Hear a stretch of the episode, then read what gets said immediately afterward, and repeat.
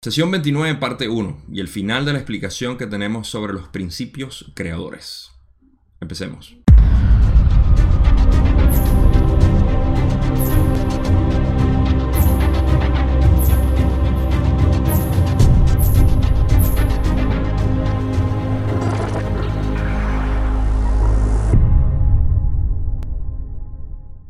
En la sesión 27 y 28 establecimos lo que eran los fundamentos de esta explicación o modelo de la creación como tal a través de esos principios creadores que hablamos del libre albedrío, el amor y la luz. Y eso llevó a cabo la energía inteligente, que es lo que conocemos como la creación aquí.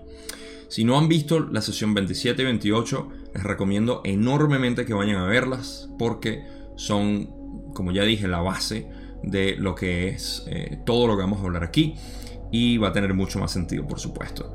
Eh, en cualquier caso, aquí vamos a terminar de hablar esas últimas partes que se estaba, eh, que Don estaba queriendo aclarar y va a terminar en cuanto a cristales, pero eso lo vamos a dejar para la parte 2. aquí vamos a terminar lo que es ya la parte cosmológica y las preguntas físicas que Don tenía, o las preguntas de física que Don tenía en realidad. Y bueno, todo esto ya va a encapsular lo que, lo que conocemos y nos va a servir a un futuro para poder eh, tener mejor comprensión de los conceptos de los cuales se hablan y mucho de lo que es también eh, la búsqueda de lo que es eh, la parte de nosotros manifestada, la inteligencia infinita que somos nosotros manifestada aquí a través de energía inteligente buscando un eh, un solo propósito que es unidad. Entonces, em, vamos a empezar con la primera pregunta que Don tiene. Y estas preguntas van a ser un poco rápidas, pero hay bastante que elaborar en algunas de ellas. Don dice, ¿es nuestro Sol un sublogos o su manifestación física? Esto nosotros lo sabemos ya. Ra dice, eso es correcto. Don dice, en ese caso, supongo que ese sublogos creó este sistema planetario en todas sus densidades. ¿Es así? Rale dice, no es así. El sublogos de tu entidad solar diferenció algunos componentes experimentales contenidos en los patrones de la energía inteligente iniciada por el logos que creó las condiciones básicas y los índices vibratorios homogéneos de tu galaxia principal, como la has llamado. Ok, vamos a refrescar porque ya sabemos que el logos es eh, la inteligencia o la mente de la galaxia, quien creó el resto como eh, fractales de sí mismo, eh, otros soles, otras estrellas. Y estas estrellas eh, pueden ser sublogos, como vamos a descubrir en respuestas más adelante de Ra. Y este sublogos no creó lo que conocemos como la octava o la creación, sino que diferenció algunos componentes creados por el logos. En el video pasado hablamos sobre lo que era el parque de niños o, esa arena de juego de, niños que es digamos los patrones que crea eh, el logos. El sublogos tiene la posibilidad de reorganizar cada uno de, las atracciones que existen dentro del parque. Eh, los toboganes, los columpios, las barras, eh, los laberintos, los pasadizos, las paredes, cualquier cantidad de cosas que se puedan imaginar lo que hace es moverlo y crear algo distinto, sin agregar ni quitar. Ese, eso es lo que hace el sublogo. Entonces no crea, digamos, que los patrones como tal eh, de, eh, que existen, o sea, que ya entregó el logos. Entonces dice, el sublogos de nuestra entidad solar diferenció algunos componentes experimentales contenidos en los patrones de la energía inteligente iniciada por el logos. O sea, tomó esos, eh, esa algunas, algunos de esos componentes experimentales contenidos ya dentro de los patrones de la energía inteligente que ya exploramos en las sesiones pasadas, eh, cómo se inicia, eh, y que creó las condiciones básicas y los, los, índices vibratorios homogéneos de la galaxia principal. O sea, en esencia es eso. La galaxia creó eh, unos patrones específicos y el sublogos lo que hace es jugar con ellos, crear diferentes patrones dentro de sí para poder tener una experiencia distinta. Eh, eso es lo que la aclaratoria, porque Don estaba preguntando precisamente si el sublogos creó. La pregunta de Don en realidad fue eh, que si el sublogos creó este sistema planetario en todas sus densidades. Y Ra simplemente, a pesar de que sí lo hizo desde un punto de vista de, crear lo que es esta experiencia, no creó la, em, digamos, todo, em, todo de, raíz. Vino diferenciado del logos, que como ya dijimos es como una especie de cascada que viene y nosotros somos eh, partes de ese logo, pero sub-sub-logo. Y bueno, ahí me adelanté un poquito como siempre. Entonces, Don pregunta en la siguiente eh, dice, entonces, ese sublogos que constituye nuestro Sol es el mismo que se manifiesta en diferentes partes de la galaxia o todas las estrellas de la galaxia. Esta fue una pregunta mal hecha de parte de Don, o no muy clara, y Ra le dice, por favor, reformula la pregunta. Don reformula y dice, lo que quiero decir es que si hay aproximadamente 250 mil millones, una vez más, la traducción está mal aquí en el material en español, 250 eh, mil millones de estrellas, como la nuestra en esta galaxia principal, son todas ellas parte del mismo sublogos. Rale dice, todas ellas son parte del mismo logos. Tu sistema solar, como lo denominarías, es una manifestación algo diferente debido a la presencia de un sublogos. Y aquí tenemos una diferenciación eh, importante que hacer. No todas las estrellas parecen ser eh, tener la presencia de un sublogos. Por ende, no todas las estrellas tienen la posibilidad de hacer eh, este tipo de creación que nosotros estamos teniendo aquí. Eh, no estoy seguro cómo funciona esto porque no se explica, pero podemos intuir que si dicen que... porque la pregunta de Don fue si... Y estuvo quizá mal formulada en ese sentido, porque Don dice que si todas las estrellas en nuestra galaxia, son eh, son parte del mismo sublogos. Recuerden, el logos es lo que está permeando toda la galaxia, ¿okay? la inteligencia o la mente que está permeando toda la galaxia y ha creado diferentes eh, estrellas y dentro de esas estrellas existen sublogos, lo cual son manifestaciones del logos eh, de manera local. ¿okay? Entonces, Don está preguntando que si todas esas estrellas eh, son, fueron, eh, si todas estas son partes del mismo sublogos. En ese caso, el sublogos es parte de la estrella, más no de toda la galaxia. Y puede ser un poco confuso la manera como lo dijo. Y raro que simplemente dice que todas ellas son partes del mismo logos, las estrellas. Que nuestro sistema solar es una manifestación algo diferente debido a la presencia de un sublogos que diferenció los patrones de vibración para poder crear esto que conocemos como la experiencia en el sistema solar. Entonces, eh, de nuevo, aquí entramos quizá en, problemas que vamos a seguir encontrando con, eh, con el deseo de querer nombrar lo que es eh, o categorizar, lo cual podemos hacer, pero hay un momento en el que se empieza a perder ya la la claridad con la que podemos ver todo esto. Y por eso es que en las sesiones pasadas o en los videos pasados dije que esto puede hacer que uno se pierda dentro de todo esto y eh, perder tiempo valioso en invertir en nosotros mismos, que no, no es muy relevante todo esto para eso. Entonces, la siguiente eh, eh, pregunta es Don diciendo que permíteme comprobar si estoy en lo cierto.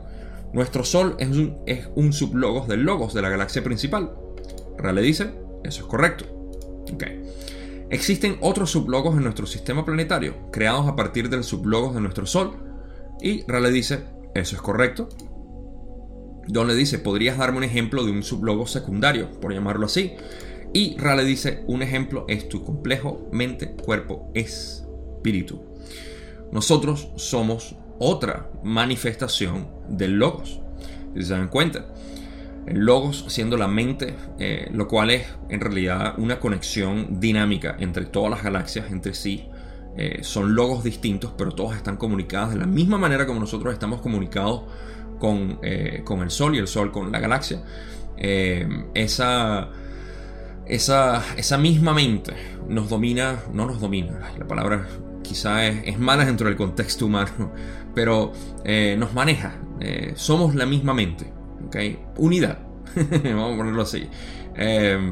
Y entonces, eh, nosotros somos un ejemplo de este sub-sub-logos, si lo queremos ver de esa manera. ¿Qué estamos y cuál es la propiedad del sub-sub-logos de nosotros o del sub-logos como el Sol? Es diferenciar patrones de energía vibratorios para poder crear. Por eso es que nosotros somos co-creadores de esta realidad. Y aquí lo podemos ver desde otro ángulo distinto en la ley del uno, como nosotros somos co-creadores de esta realidad. Porque tenemos la misma mente del creador. ¿Ok? En este punto, y de nuevo, la distinción eh, importante es decir, complejo mente, cuerpo, espíritu. Nosotros somos, eh, somos esa, esa parte consciente de, eh, de sí misma, que se está buscando a sí misma para poder crear más. Entonces nosotros tenemos el potencial a través de nuestro progreso y evolución de eventualmente eh, ser un logos diferenciado dentro de la ilusión aparente de nuestra creación universal para poder crear otros patrones ilusorios de creaciones como este. En pocas palabras, podemos convertirnos en sol eh, eventualmente. Eso es lo que quieren decir. Y esto es importante no tanto en el sentido de agrandarse uno por decir, ah, voy a ser un sol, así como cuando uno dice, soy Dios. No somos Dios en el sentido eh, occidental o religioso, eh, católico, cristiano, donde existe un, Dios separado, sino que somos dioses en el sentido de que somos todo o, todo en realidad somos nosotros. Por ende, esto lo he denotado yo en varios videos anteriores, eh, esa, em, esa identificación con el todo, sabiendo que uno es Dios, lo que crea es una especie de responsabilidad compasionada, responsabilidad automática y compasionada por naturaleza, al uno identificarse con el todo. Somos eso. Y eso es lo que nos hace a nosotros eh, poder evolucionar a través de los caminos que conocemos de servicio, ya sea a otros o al yo, por amor a la creación, ya sea la creación absoluta o la creación única o individual, ilusoria del ser, como lo hacen los en servicio al yo.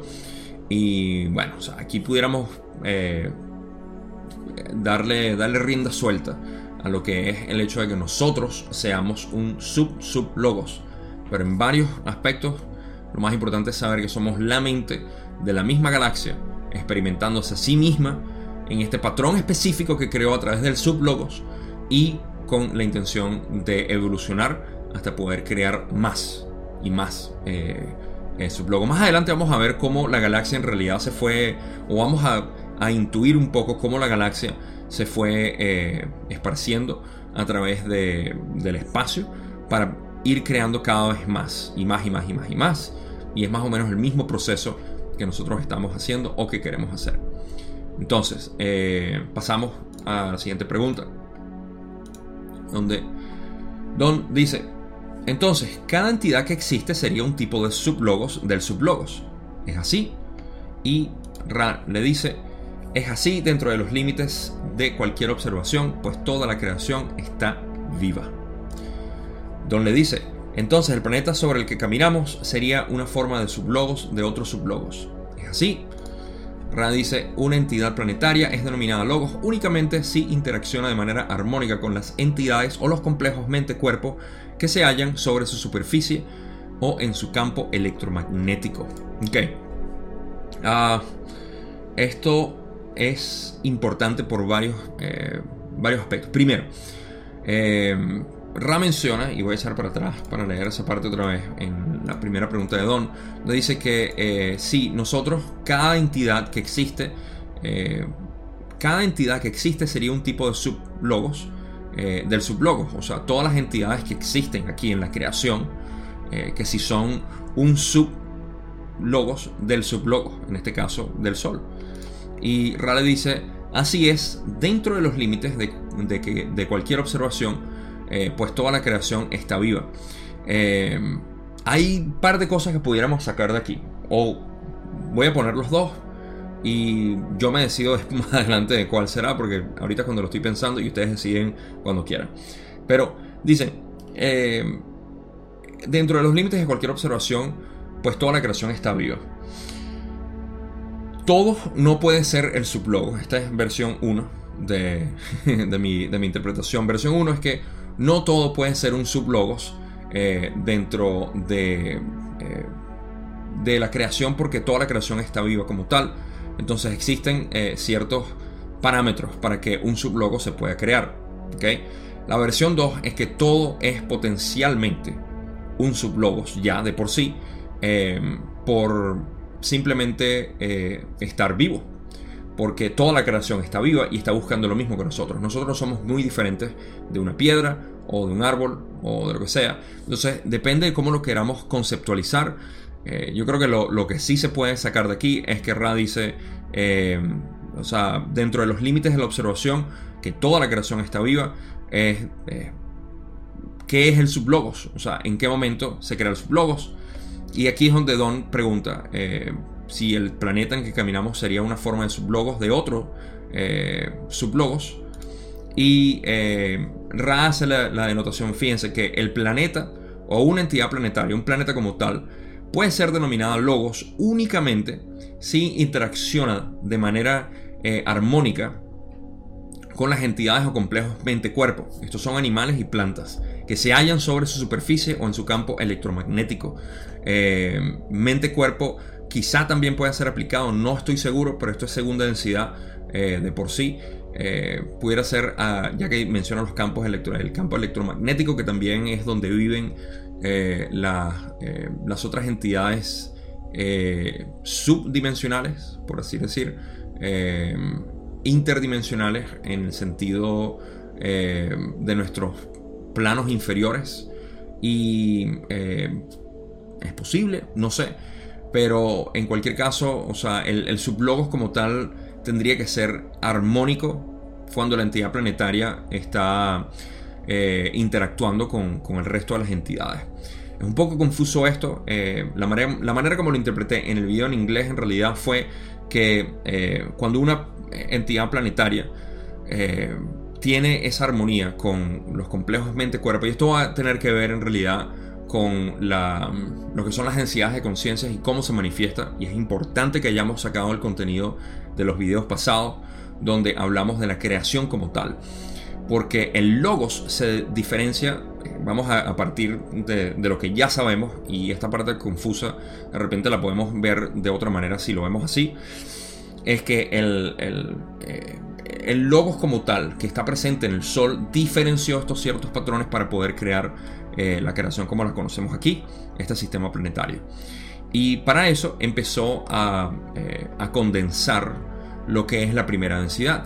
Y la primera densidad lo que busca es eh, autorrealizarse. crear conciencia de sí misma, de que, de que existe, de que existe ese patrón de energía inteligente ahí y puede formar lo que son las primeras entidades de primera densidad que son los cuatro elementos, agua, tierra, fuego y aire. Y a través de eso es que puede empezar la creación como la conocemos y eh, el, espacio-tiempo físico como tal. Entonces el logos como tal hace que esto ocurra.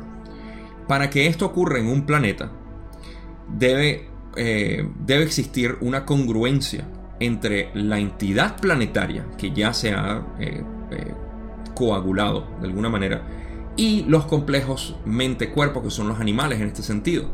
Porque para eso ya empieza a tener diferenciación dentro de sí misma y no dentro de eh, la esfera de primera densidad. Por ejemplo, y esto es algo que vamos a sacar otra vez quizá eh, más adelante si es relevante, eh, ya hablamos en la sesión 13, si mal no recuerdo otra vez, del sistema planetario, no el sistema planetario, el planeta que se está creando al otro lado del Sol está en primera densidad todavía y no lo podemos ver. Entonces, cuando empieza eh, a crearse de esa manera, entonces esa entidad planetaria como tal puede conocerse como un sublogos. Y el planeta en el que estamos, planeta Tierra, sí es un sublogos porque ya está en, digamos, armonía con ese, eh, con mente, cuerpo o con, con los animales y plantas en ese sentido. Así fue como lo interpreté en el video en inglés, pero eh, me deja lugar a duda esa parte cuando dice las entidades o lo que viven eh, en, el campo electromagnético. De todas maneras, esto es, no es más que eh, especulación, es divagación en realidad sobre lo que, cómo funciona todo esto. Quizá más adelante podamos describirlo de una mejor manera, pero por ahora esto es como queda. Y, es, es, quizá catalogar una vez más, porque ven, en inglés es cuando dicen, dicen named logos, lo que quiere decir puede ser nombrado, no denominado, nombrado. Y la palabra nombrar la utilizo yo porque nosotros estamos muy, nosotros los humanos estamos muy eh,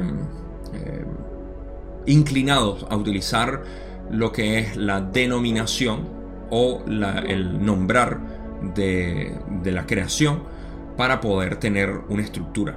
Y a veces al nombrarse nos quitan las posibilidades de poder entender eh, a plenitud porque la simbología de las palabras y los nombres eh, eliminan esa, manera de nosotros poder ver todo como algo, como algo único y unánime, mejor dicho, en este caso.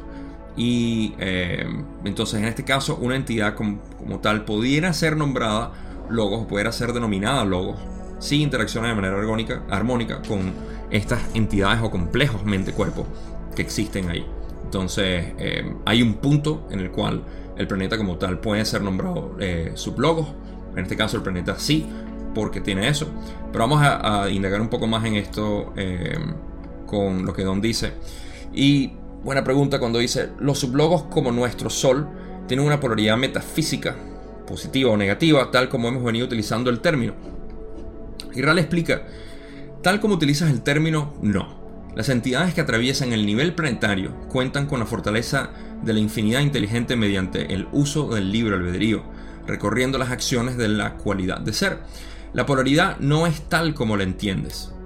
Únicamente eh, cuando la esfera planetaria comienza a interactuar armónicamente con los complejos mente-cuerpo y más especialmente con los complejos mente-cuerpo-espíritu, es cuando asume distorsiones debido a los complejos de pensamiento de las entidades que interactúan con dicha entidad planetaria. La creación del infinito creador carece de la polaridad que mencionas. Esto es, eh, pone en contexto una buena parte de lo que es la creación como tal.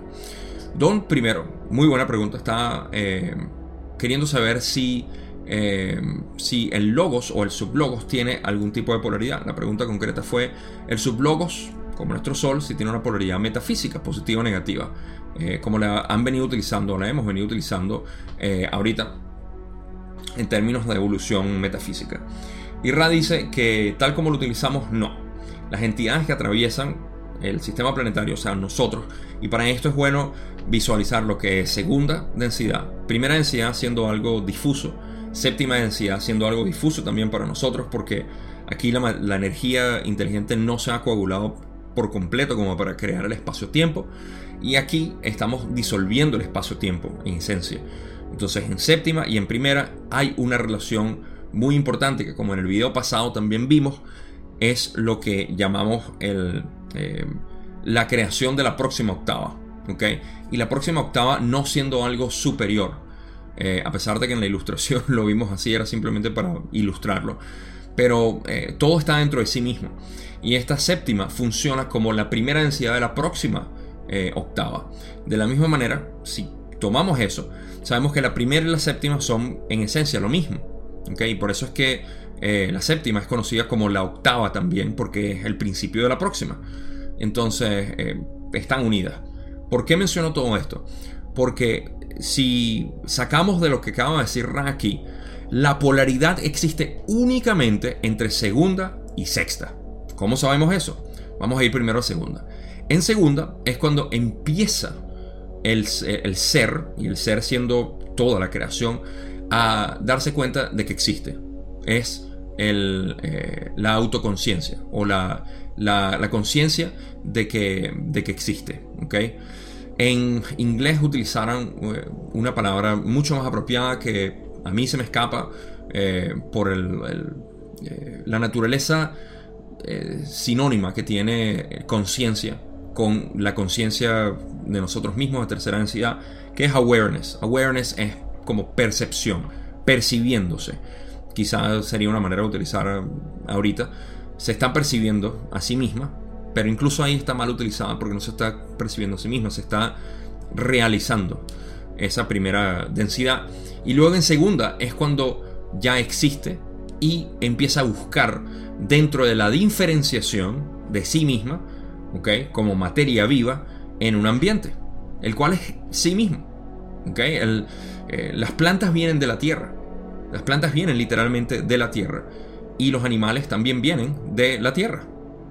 Todos nosotros venimos de la tierra en sí, si se ponen a, pensar, nosotros no somos sino eh, materia animada de la tierra con una conciencia de sí misma. Entonces, en el paso evolutivo de segunda a tercera, a cuarta, a quinta y hasta sexta, existe polaridad en cuanto al sistema dualista que tenemos en la creación. La creación ilusoria o la ilusión que nosotros llamamos esta creación de siete densidades o pudiéramos verlo nada más de estas cinco densidades de por sí. Segunda, tercera, cuarta, quinta y sexta. Ahí es donde existe la ilusión de polaridad. ¿Por qué digo todo esto? Primero porque lo podemos deducir de cuando dicen la polaridad no es tal como la entiendes en el sentido de, eh, del logos. Únicamente cuando la esfera planetaria comienza a interactuar armónicamente con los complejos mente-cuerpo, en pocas palabras, segunda densidad, se empieza a crear esta armonía de entendimiento para crear complejos eh, vivos, animales, plantas, y más especialmente con los complejos mente-cuerpo-espíritu como tú y como yo es cuando asumes distorsiones debido a los complejos de pensamiento de las entidades que interactúan con dicha entidad planetaria. Estamos interactuando con el mismo planeta y estamos diciendo, no, yo no soy la casa que está ahí al lado, no soy mi vecino, eh, no soy Oliver, eh, no soy el lago, no soy las nubes, soy yo, soy yo, yo aquí separado. Y ahí está el, sistema dualista. Esto existe hasta sexta densidad porque en sexta densidad sabemos que es cuando se disuelve la identidad de cualquier tipo. Y en sexta densidad ya no hay polaridades. Ra ha dicho esto. No existe la polarización ahí. No existen polaridades.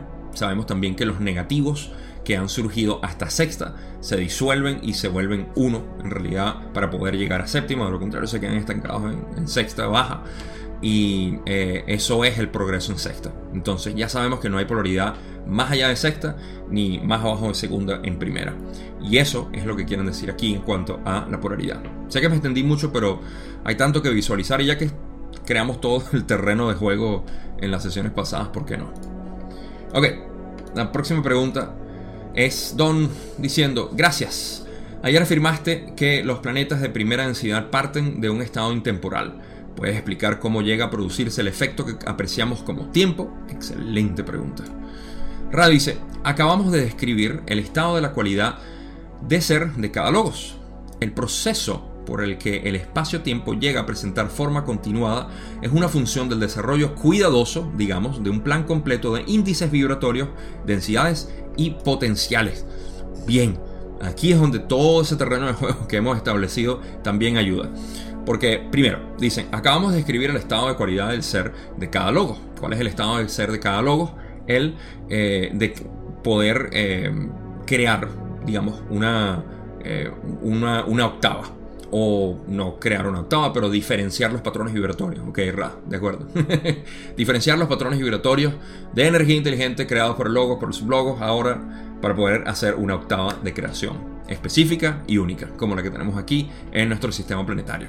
Ok, una vez que está creado eso, eso es lo que ellos dicen, el proceso por el que el espacio-tiempo llega a presentar forma continuada es una función del desarrollo cuidadoso, digamos, de un plan completo de índices vibratorios, densidades y potenciales. Ok, ¿qué quiere decir eso? Lo que acabamos de escribir, segunda y sexta, de segunda a sexta, todo, una, octava completa en realidad, eh, pero ahora más extendido. Eso eh, de primera a séptima, que es la octava completa, ese proceso, cuando se crea, es donde está el espacio-tiempo. Sin embargo, tenemos que comprimirlo una vez más a sexta y segunda, porque la ilusión existe únicamente ahí, entre segunda y sexta.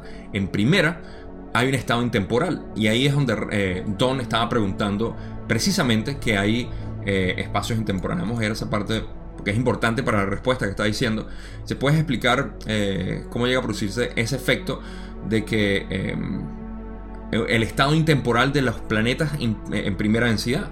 Claro, porque como ya explicamos, en primera densidad no existe el tiempo, así como no existe el tiempo en la unidad ni tampoco en séptima, porque es el, el canal por el cual llegamos a la infinidad inteligente. La inteligencia del creador. Entonces, todo eso como tal existe únicamente, el tiempo como tal empieza a existir dentro de lo que es la, creación ilusoria, no en primera ni en séptima, sino a través de segunda y sexta. Entonces ahí es donde, y esto es básicamente diciendo eso, una vez que se crean esos patrones, entonces se puede empezar a desenvolver lo que es el, eh, el, el tiempo, el tiempo y el espacio, lo cual va a aclarar ahorita, o va a expandir, a expandir un poco más, cuando dice, cuando este plan se ha conglomerado en los complejos de pensamiento del amor, comienzan a surgir las manifestaciones físicas. Este primer estadio de manifestación es el de la conciencia. En el momento en que esta aglomeración alcanza el punto de manifestación de vida o existencia, punto o fuente de inicio, el espacio-tiempo comienza a desplegar su pergamino de vida. Okay. Eh, muy buenas palabras para poder describir esta parte, que es lo que veníamos también ya preparando el terreno eh, cuando dicen, cuando este plan se ha conglomerado, ok, estamos hablando ahora de, estamos hablando de los complejos del, pensamiento del amor. El amor en mayúscula quiere decir el eh, principio creador del amor. Recuerden, yo hablé que el principio creador del amor es como una especie de filtro o molde infinito de diferentes vibraciones que puede manifestar energía inteligente. Si recuerdan de las eh, sesiones pasadas, estamos hablando de los principios creadores, la, eh, la, Trinidad, que es en realidad lo... De ahí es donde viene el principio de que existe la Trinidad en religión, en espiritualidad, en cualquier tipo de, secta, culto o donde se utilice la Trinidad como algo eh, sagrado. Es sagrado porque es como decir los siete chakras son sagrados. Eh, no es porque algo sea sagrado y no se pueda tocar, ni se pueda hablar, o no se pueda, eh, se hacer un chiste de eso. O sea, eso es, eso es parte de nuestro sistema, el patriarcado religioso, que siempre quiso. Y de hecho, aprovecho para decir que la idea de la Trinidad, y esto, si hay algunos cristianos sensibles, me disculpan si los ofendo con esto, pero la idea de que existe el Padre, el Hijo el Espíritu Santo fue bajo mi propio criterio el Espíritu Santo es la mujer, o es el, aspecto femenino, ¿okay? masculino, femenino, eh, hijo, o padre, madre, hijo. Y fue quitado por la misma idea del sistema patriarcal, eh, de que el hombre era el que dominaba y todo lo demás. Entonces, eh, pero en realidad es eso, es el principio creador que nosotros lo podemos ver aquí. O sea, nuestro sistema bisexual de, de reproducción lo podemos ver de esa manera hace miles de años era la mejor manera de representar una trinidad. Ahora lo podemos ver incluso más allá, gracias a Ra y el sistema sofisticado que nos ha dado, como la trinidad de, y todavía es muy abstracto como ya he dicho, eh, libre albedrío, el amor y eh, la luz, que es en realidad el hijo en este caso, si lo pudiéramos ver de esa manera. No sé, eh, yo diría el libre albedrío sería eh, y esto es creando, no, no quiero crear porque ya entonces se crea la idea de quién es el positivo, el negativo o el masculino, femenino. Ah, la mente humana como siempre. Pero no lo voy a hacer. Es una trinidad. Y a través de esa trinidad entonces se manifiesta lo que es la luz, que es la energía inteligente, o amor-luz, que es eh, en sí el principio eh, o el material con el cual se produce todo. Amor-luz es la sinónimo de energía inteligente aquí. Pero tiene una distinción muy específica de energía inteligente y se lo voy a decir porque lo voy a mencionar más adelante también. Eh, la energía inteligente puede, puede ser medida como amor-luz y luz-amor por su dirección de búsqueda. Me explico. Siete densidades otra vez. El amor-luz está viniendo desde abajo para llegar a luz-amor, porque está buscando el, reverso de sí mismo. Y es esa eh, de donde vino. Luz-amor en este caso viene de amor-luz y amor-luz viene de luz-amor y sigue siendo un ciclo. Entonces, por eso es que se diferencia amor-luz como una especie de dirección hacia la que va eh, la búsqueda de lo mismo que somos todos, cuando ya el amor-luz deja de ser y se vuelve a unir con infinidad inteligente. Sería muy bueno tener un, eh, diagrama de esto, uno de tantos diagramas que podemos hacer. Eh, pero no, posiblemente ahí, cuando vaya a hacer el seminario sobre esto, una vez que eh, trate de poner todo esto en, eh, de manera coherente para para explicarlo y divertirnos ahí simplemente hablando de esto. En el grupo de Facebook es donde tienen que estar pendientes, donde voy a publicar eso. Únanse si no lo han hecho, en la descripción está el vínculo. Continuamos aquí. Uf, ¿cómo me fui? Ok, entonces en la parte donde dicen que eh, cuando este plan se ha conglomerado con los complejos de pensamiento del amor, una vez más el amor que creó esta energía inteligente, comienza a surgir las manifestaciones físicas. Por supuesto, energía inteligente, como ya expliqué. Este primer estadio eh, o estadio de manifestación es el de la conciencia. La conciencia, en este sentido, lo que llamamos en inglés awareness eh, o percepción en el momento en que esta aglomeración alcanza el punto de manifestación de vida o existencia, segunda densidad, punto o fuente de inicio, eh, punto o fuente de inicio, el espacio-tiempo comienza a desplegar su percamino de vida. Ajá, justamente cuando llegamos a segunda densidad o cuando todo, porque somos todo, no estoy hablando de los humanos, sino nosotros como una, gran plastilina en la creación de esta octava, nos empezamos a dar cuenta, que ahí es donde empieza a desplegarse el tiempo y el espacio como lo conocemos. Eh, saliendo de esa primera densidad caótica donde no estamos realizados, percibidos, conscientes en su nivel más básico. Entonces ahí es donde comienza el tiempo. Y el tiempo, una vez más, se pierde, se... Eh, se disuelve en séptima. ¿Ok? Muy importante recordar eso también. Todo está entre segunda y sexta. Ok, creo que me extendí bastante aquí. Siguiente.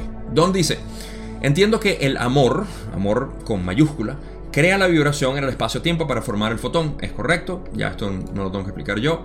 Es básicamente correcto. Solamente recuerda que el fotón es una medida que nosotros tenemos aquí física para la energía inteligente. Vamos a ponerlo así.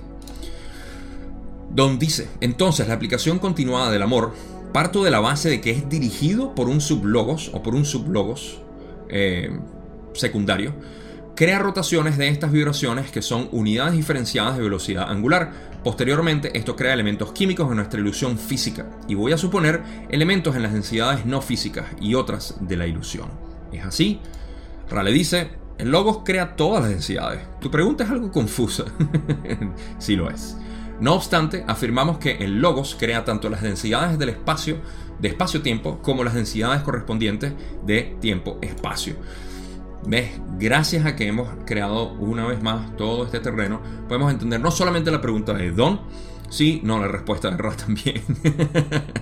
Don dice, eh, primero, recuerden en mayúscula, la aplicación continuada del amor a partir del sublogos que sigue emanando esta energía inteligente con sus patrones eh, ya establecidos, eh, crea rotaciones vibraciones. Todo lo que está diciendo ahí Don es en física lo que llamamos eh, los patrones geométricos de las partículas fundamentales, que crean en esencia todo. No tengo que profundizar en eso. Posteriormente esto crea elementos químicos, los materiales físicos, todo eso, pero también, y esta es la parte interesante de la pregunta de Ron, que si de Ron, Ron, Don y Ra, elementos de las densidades no físicas y otras de la ilusión. En pocas palabras, el aspecto metafísico, también es creado a través, por supuesto, del sublogo. Y la respuesta Ra es que sí, el logos crea todas las densidades. El logos está creando en esencia toda la ilusión. Eh, no obstante, afirmamos que el logos crea tanto las densidades de espacio-tiempo como las densidades correspondientes de tiempo-espacio. Tanto espacio-tiempo como tiempo-espacio son creados dentro de las densidades, como ya la hemos venido eh, visualizando. Más nada que hablar aquí. Ok, Don, y no Ron, dice, lo que asumo es que las crecientes rotaciones cuantizadas de las vibraciones se muestran como el material de estas densidades. ¿Es correcto? Esto es básicamente correcto, dice Ra. No hay nada que explicar aquí. Y Don dice, entonces, a causa de estas rotaciones existe un movimiento hacia el interior de estas partículas, contrario a la dirección de la progresión del espacio-tiempo, tal como lo entiendo y esa progresión dirigida hacia el interior se percibe como lo que denominamos gravedad. ¿Es así? Esto es incorrecto, dice Ra. Y vamos a hacer una pequeña aclaratoria de lo que está haciendo eh, Don aquí, porque es importante para entender las dos direcciones que vamos a ver. Una la dirección de Don y otra la dirección de Ra. Eh, la de Don va a ser muy ciencia convencional. La de Ra va a ser eh, ambas en realidad, pero jalando más hacia lo metafísico o lo que es holístico. Don está preguntando que si debido a estas rotaciones de movimiento, y esto es pura física en realidad, que estas partículas están eh, buscando en dirección eh, interna, ese movimiento hacia el interior eh, es contrario o es opuesto a la dirección de la progresión del espacio-tiempo. El espacio-tiempo en este caso siendo la expansión, digamos, del espacio, y nosotros estamos eh, apretándonos, que sí es la gravedad. O sea, la gravedad es esa, eh, esa compresión, ¿no? Eh, esa fuerza como tal. Y esa progresión dirigida hacia el interior se percibe como gravedad. ¿okay? Por, esa es quizá la pregunta que Don tenía. Era el por qué, si el, espacio se está expandiendo, ¿por qué nosotros no nos expandimos con él? Y estamos también, no sé, agrandándonos o esparciéndonos por todo el, el universo y que sí es por esa misma, eh, eh, por esas rotaciones de movimiento, esa energía como tal que hace que se forme todo. Y eh, Rale dice que esto es incorrecto, porque no es la, energía como tal. Y lo vamos a aclarar más ahorita cuando diga, puedes explicar cómo surge la gravedad. Una vez más, Don aquí está muy, muy interesado en conocer la parte física de la gravedad. Y Rale dice, lo que llamas gravedad puede ser considerado como la presión hacia la luz amor interior, la búsqueda hacia la línea espiral de luz que avanza hacia el creador. Es una manifestación de un hecho o condición espiritual de la expresión de vida. Aquí nos va a funcionar el modelo que seguimos hablando, donde tenemos eh, la octava, de primera densidad buscando séptima o a sí misma, en realidad, y eh, a través del proceso de segunda, tercera, cuarta, quinta y sexta. Ese es el espiral. Esa es la búsqueda. Cuando ellos dicen que la gravedad, el fenómeno considerado como gravedad, es la presión hacia el eh, luz-amor. ¿Qué es luz-amor? Luz-amor es el punto que tenemos en séptima. Vamos a ponerlo así. Vamos a visualizarlo de esa manera. En séptima tenemos luz-amor y en primera tenemos amor-luz, que está buscando eso. Entonces la búsqueda de eso es lo que causa la gravedad en nosotros. Nosotros para estar comprimidos, tener eh, materia eh, como tal y también la del planeta, obvio.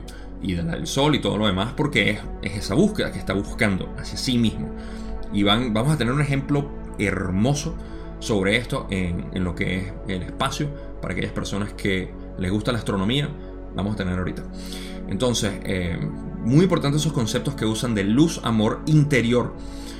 Luz, amor, eh, nosotros somos luz, ¿ok? Eh, somos luz, amor, ¿ok? Y al verlo de esa manera, nosotros estamos buscando esa luz interna a través del amor.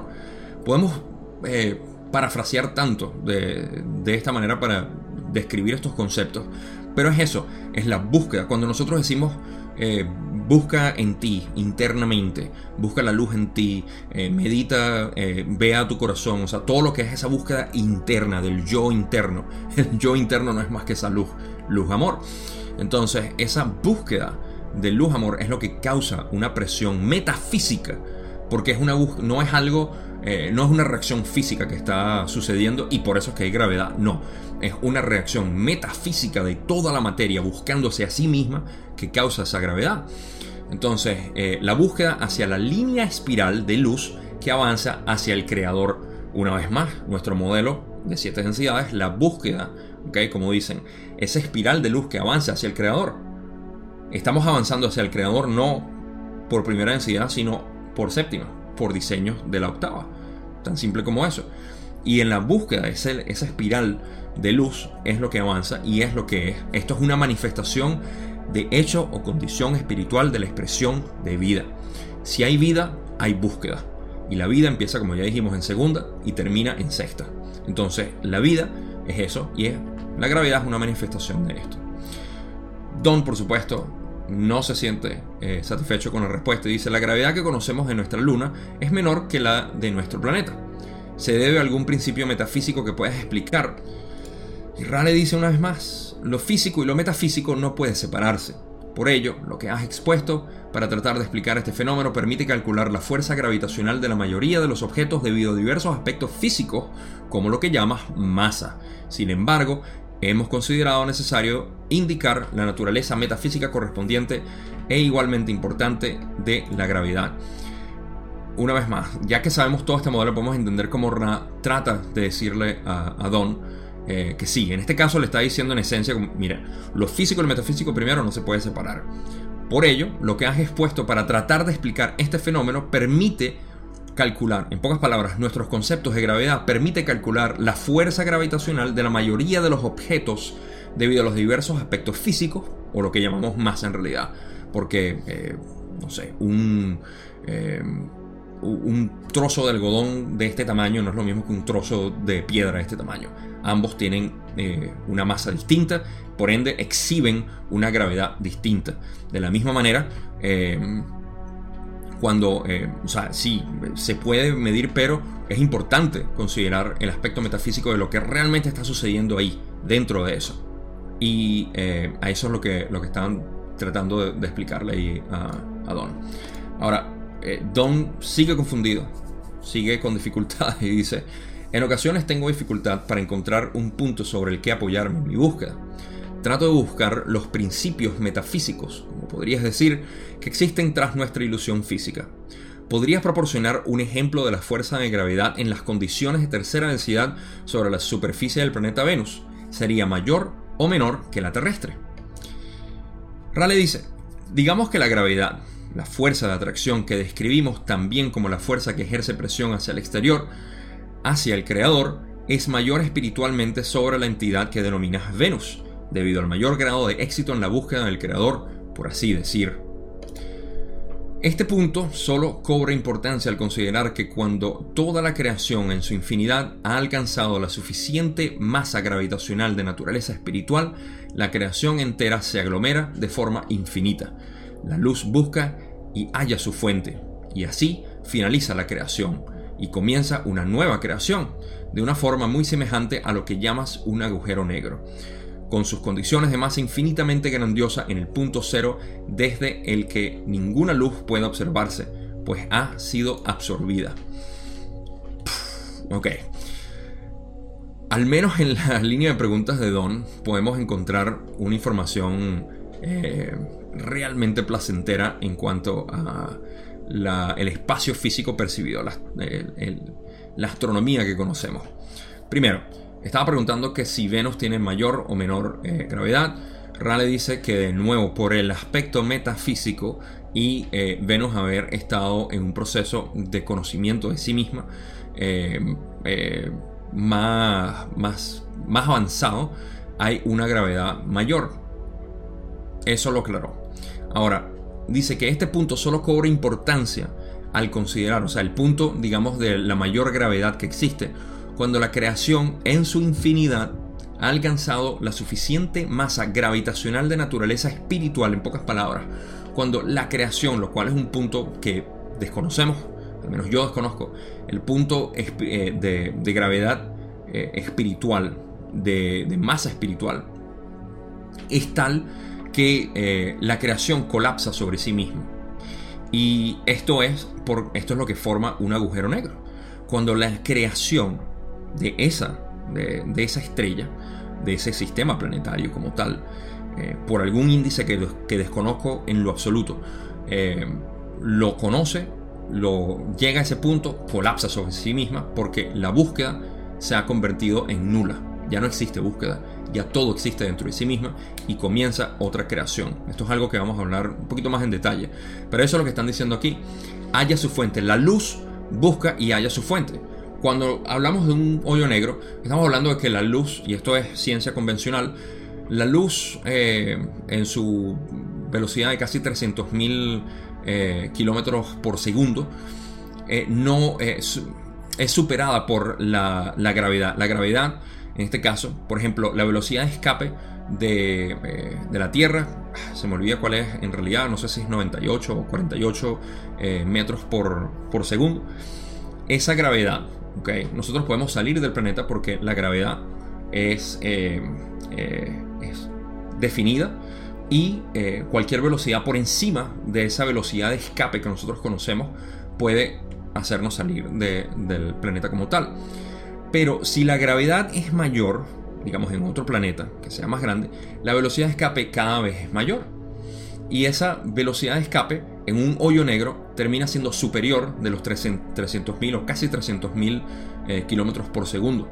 Entonces, esa atracción de gravedad, y esto es ciencia convencional una vez más, hace que la luz en realidad no pueda salir de, sí misma. O sea, lo que genera luz no puede, no puede generar luz en realidad porque nunca sale. y por eso es un hoyo negro. Entonces, de la misma manera, ¿okay? están diciendo, eh, la luz busca y halla su fuente. Y así finaliza la creación y comienza una nueva creación.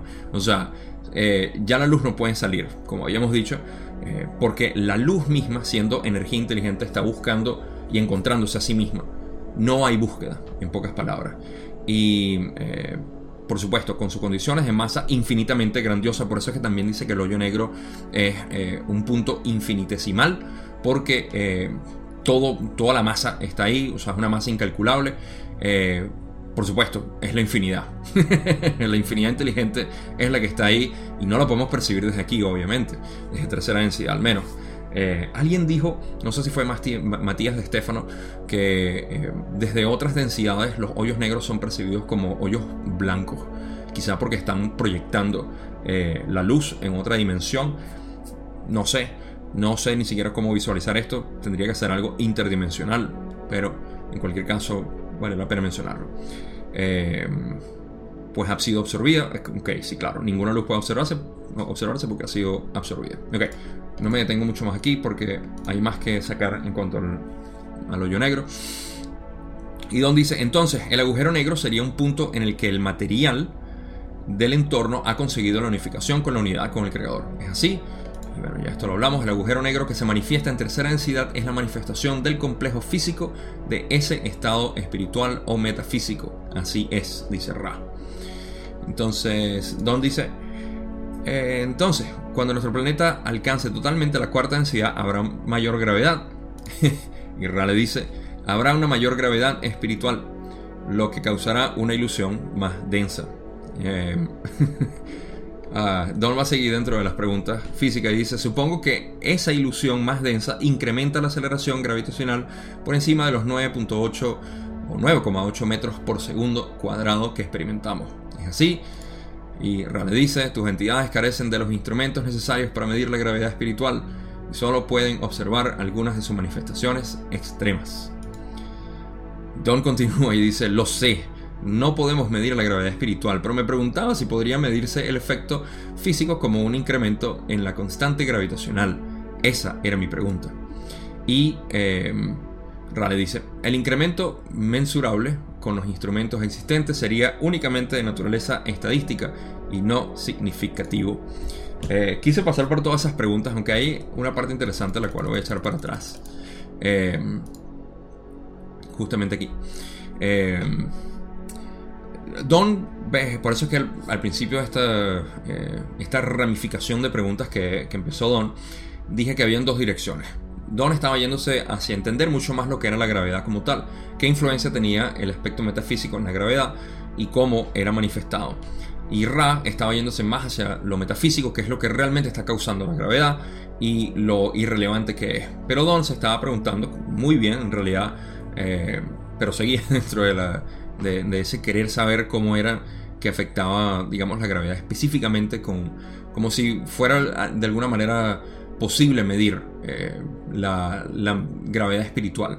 Lo cual eh, ya Rale dice que a pesar de que hay una gran eh, una mayor gravedad espiritual que causará una ilusión más densa, Pero la ilusión no tiene por qué afectar la gravedad como tal y por eso es que quizá Ra dice que no se puede de alguna manera discernir desde nuestros mecanismos de medida aquí esa esa, esa gravedad. Y Don sigue preguntando que si es posible, que si es posible, eh, de alguna manera, y eh, no es posible. Sin embargo, nos queda eh, la idea de que cuando el planeta haya ascendido a cuarta densidad, es posible tener una ilusión más densa de lo que es la creación. En pocas palabras, la absorción de luz de nosotros dentro de la luz emanada por, la, por el sol va a ser mayor y nosotros vamos a poder absorber mucho más de esa luz. Eso es lo que nosotros estamos haciendo, no absorberla como vampiros, como tal, porque en realidad somos reflejos y eso es lo que nosotros hacemos. Eh, de hecho, ahorita mientras hablo se me viene la idea de que mientras más altos, y por eso es que las entidades interdimensionales tienden a ser de luz, incluso las negativas son pura luz, es porque reflejan esa luz. Eh, y, es tal cual, o sea, el sol está emitiendo indiferenciada esa luz para nosotros utilizarla y crear, reflejar. Y ese reflejo de luz es lo que hace que, eh, que nosotros podamos crear una mayor gravedad eh, o masa espiritual a través de lo que es la proyección o refracción o reflejo de la misma luz eh, para poder aumentar la masa espiritual del sistema solar hasta que eventualmente nosotros mismos nos convirtamos en un hoyo negro, lo cual quiere decir que nos vamos a unir todos con el creador y formar una creación nueva a partir de ese hoyo negro. Así que eh, algo interesante que notar de esto, y lo estuve reflexionando, eh, fue que en la ciencia convencional, una vez más, los hoyos negros son como algo terrorífico, algo que todo el mundo le tiene miedo. Eh, porque existe miedo a la muerte, porque sabemos que la muerte entonces es final y no existe más nada dentro de la ciencia convencional. Mientras que para el metafísico o el místico, el hoyo negro es totalmente lo opuesto. Es algo grandioso porque estamos viendo la puerta o algo que eh, simplemente se unió con el creador ya, una vez más. Y, nosotros quisiéramos llegar a ese punto de hoyo negro eventualmente, no en tercera densidad con el temor de morir, sino eh, en el tiempo-espacio unificados con el creador. Entonces, bueno, tantas eh, reflexiones de sacar aquí, pero hablando de reflexiones, conclusiones, casi a la hora exacta. Eh, ok, ya terminamos lo que es, y hasta aquí lo quise dejar en esta sesión, porque el resto de la sesión van a hablar sobre cristales, el uso de los cristales y otra información astronómica ahí. Pero ya se culmina y podemos ver que hasta dónde estaba, como que ya no sé qué más preguntar, digamos, en términos cosmológicos. Pero eh, lo quise dejar hasta aquí porque esto termina lo que es la sesión 27, 28 y 29 en cuanto a la línea de preguntas de lo que es el sistema abstracto de la creación, los principios creadores y la manifestación de energía inteligente, amor-luz, luz-amor a través de nuestro modelo que tenemos de las densidades, eh, la octava, empezando por primera, terminando en séptima pero cuya ilusión existe nada más en segunda sexta, porque es donde existe la polaridad, lo cual exploramos en esta sesión, y tenemos un modelo más eh, completo de lo que es la manifestación de la infinidad inteligente, que fue el primer video que empezamos de este libro 2 y de, esta, de estas sesiones, como ya he recalcado quizá demasiado. Eh, ese modelo ya lo tenemos como para, como para poder seguir entendiendo más adelante otros conceptos que van a ir eh, siendo agregados alrededor de eso. Energía inteligente, infinidad inteligente, eh, lo que son los principios creadores de, como ya dije, el libro albedrío, amor, luz y todo lo demás. que no voy a recapitular aquí. Entonces, todo eso nos sirve para poder expandir un poco más nuestra conciencia. Sin embargo, como ya he repetido, aunque sea dos o tres veces en los videos eh, anteriores, no es directamente conducivo ni explícitamente eh, útil para lo que nosotros estamos buscando, que es eh, conocernos a nosotros mismos. Si bien a través de este material podemos darnos cuenta de muchas realidades y nosotros mismos lo sabemos, yo siempre enfatizo eso, de que nosotros no estamos aprendiendo nada, estamos recordando. Estamos, y en cualquier caso, nos estamos desaprendiendo de todo lo que nos han enseñado. Y todo eso es con el propósito de conocernos a nosotros mismos. todavía tenemos algunos problemas para identificarnos con el todo, lo cual eh, no es el trabajo de por sí que tenemos que hacer aquí, pero es algo muy útil, identificarnos con el todo. La filosofía del uno ayuda enormemente a esto.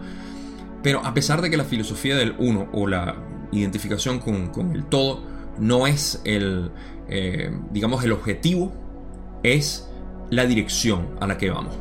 ¿Cómo lo sé o cómo lo puedo escribir a ustedes? Una vez más, ahora sí vamos a hablar de los chakras como tal. Si eh, lo que buscamos en realidad es eh, amor incondicional aquí, nuestra percepción de amor incondicional, que es la base que necesitamos para poder colaborar y no para ascender individualmente como algo egoísta. no se trata de eso, sino colaborar. Nosotros estamos aquí manifestados como errantes, como semillas estelares, como eh, maldequianos, como eh, terrestres, como lo que sea. Estamos manifestados aquí con nuestro potencial para poder ayudar a elevar esa conciencia del planeta, el cual somos todos, y uno al mismo tiempo, para poder elevarnos en cuarta densidad. Eso lo hacemos a través del amor incondicional. Pero la dirección del uno, lo cual es el tercer ojo, el rayo índigo, sexta densidad de conciencia, nos ayuda como dirección, como, eh, como brújula para saber que esta es la dirección a la que vamos. Y viniendo del corazón solamente podemos ir a unidad. Entonces, eh, sí, esto crea mucha, eh, mucha conciencia, mucha expansión de conciencia, percepción y todo lo demás, pero no es conducido, como ya dije, a lo que estamos buscando. Aquí estamos buscando otros aspectos que es el de entendernos a nosotros mismos no podemos entender, y esto es algo que puedo dejar final como la conclusión, no podemos dejar, eh, no podemos buscar en el exterior, entender el exterior sin entender el interior. Nosotros tenemos que entendernos a nosotros mismos y esto lo vamos viendo. Mientras más nos aceptamos a nosotros, más podemos aceptar a otras personas. Y aunque lo he repetido muchas veces, no me canso de decirlo, las partes más importantes que tienes que aceptar de ti mismo son las oscuras. Las que tú ves como oscuras y que a veces uno dice, ah, no, no, no quiero, no quiero pensar en eso, yo no soy así, yo no soy así, yo no soy así. Ese es como el mentiroso que, eh, que se puede decir a sí mismo y puede creerse su propia mentira. Y eso es lo que nosotros hacemos, nos creemos nuestra propia mentira al decir, no, yo no puedo ser así, pero lo eres, acéptate. Y cuando te aceptas, finalmente vas a ver cómo evolucionas y vas a estar mucho más armónico con tu vida. Entonces, con eso, esa es mi conclusión de hoy. Ah, aprovecho para decir algunos anuncios que no sé si ya he mencionado anteriormente. Eh, tengo un canal nuevo donde pueden eh, saber más de mí, otros aspectos, otra información que estoy compartiendo eh, de mí. Se lo voy a dejar simplemente por si están curiosos. Si van ahí, suscríbanse. el vínculo está, por supuesto, en la descripción, como siempre, el canal nuevo.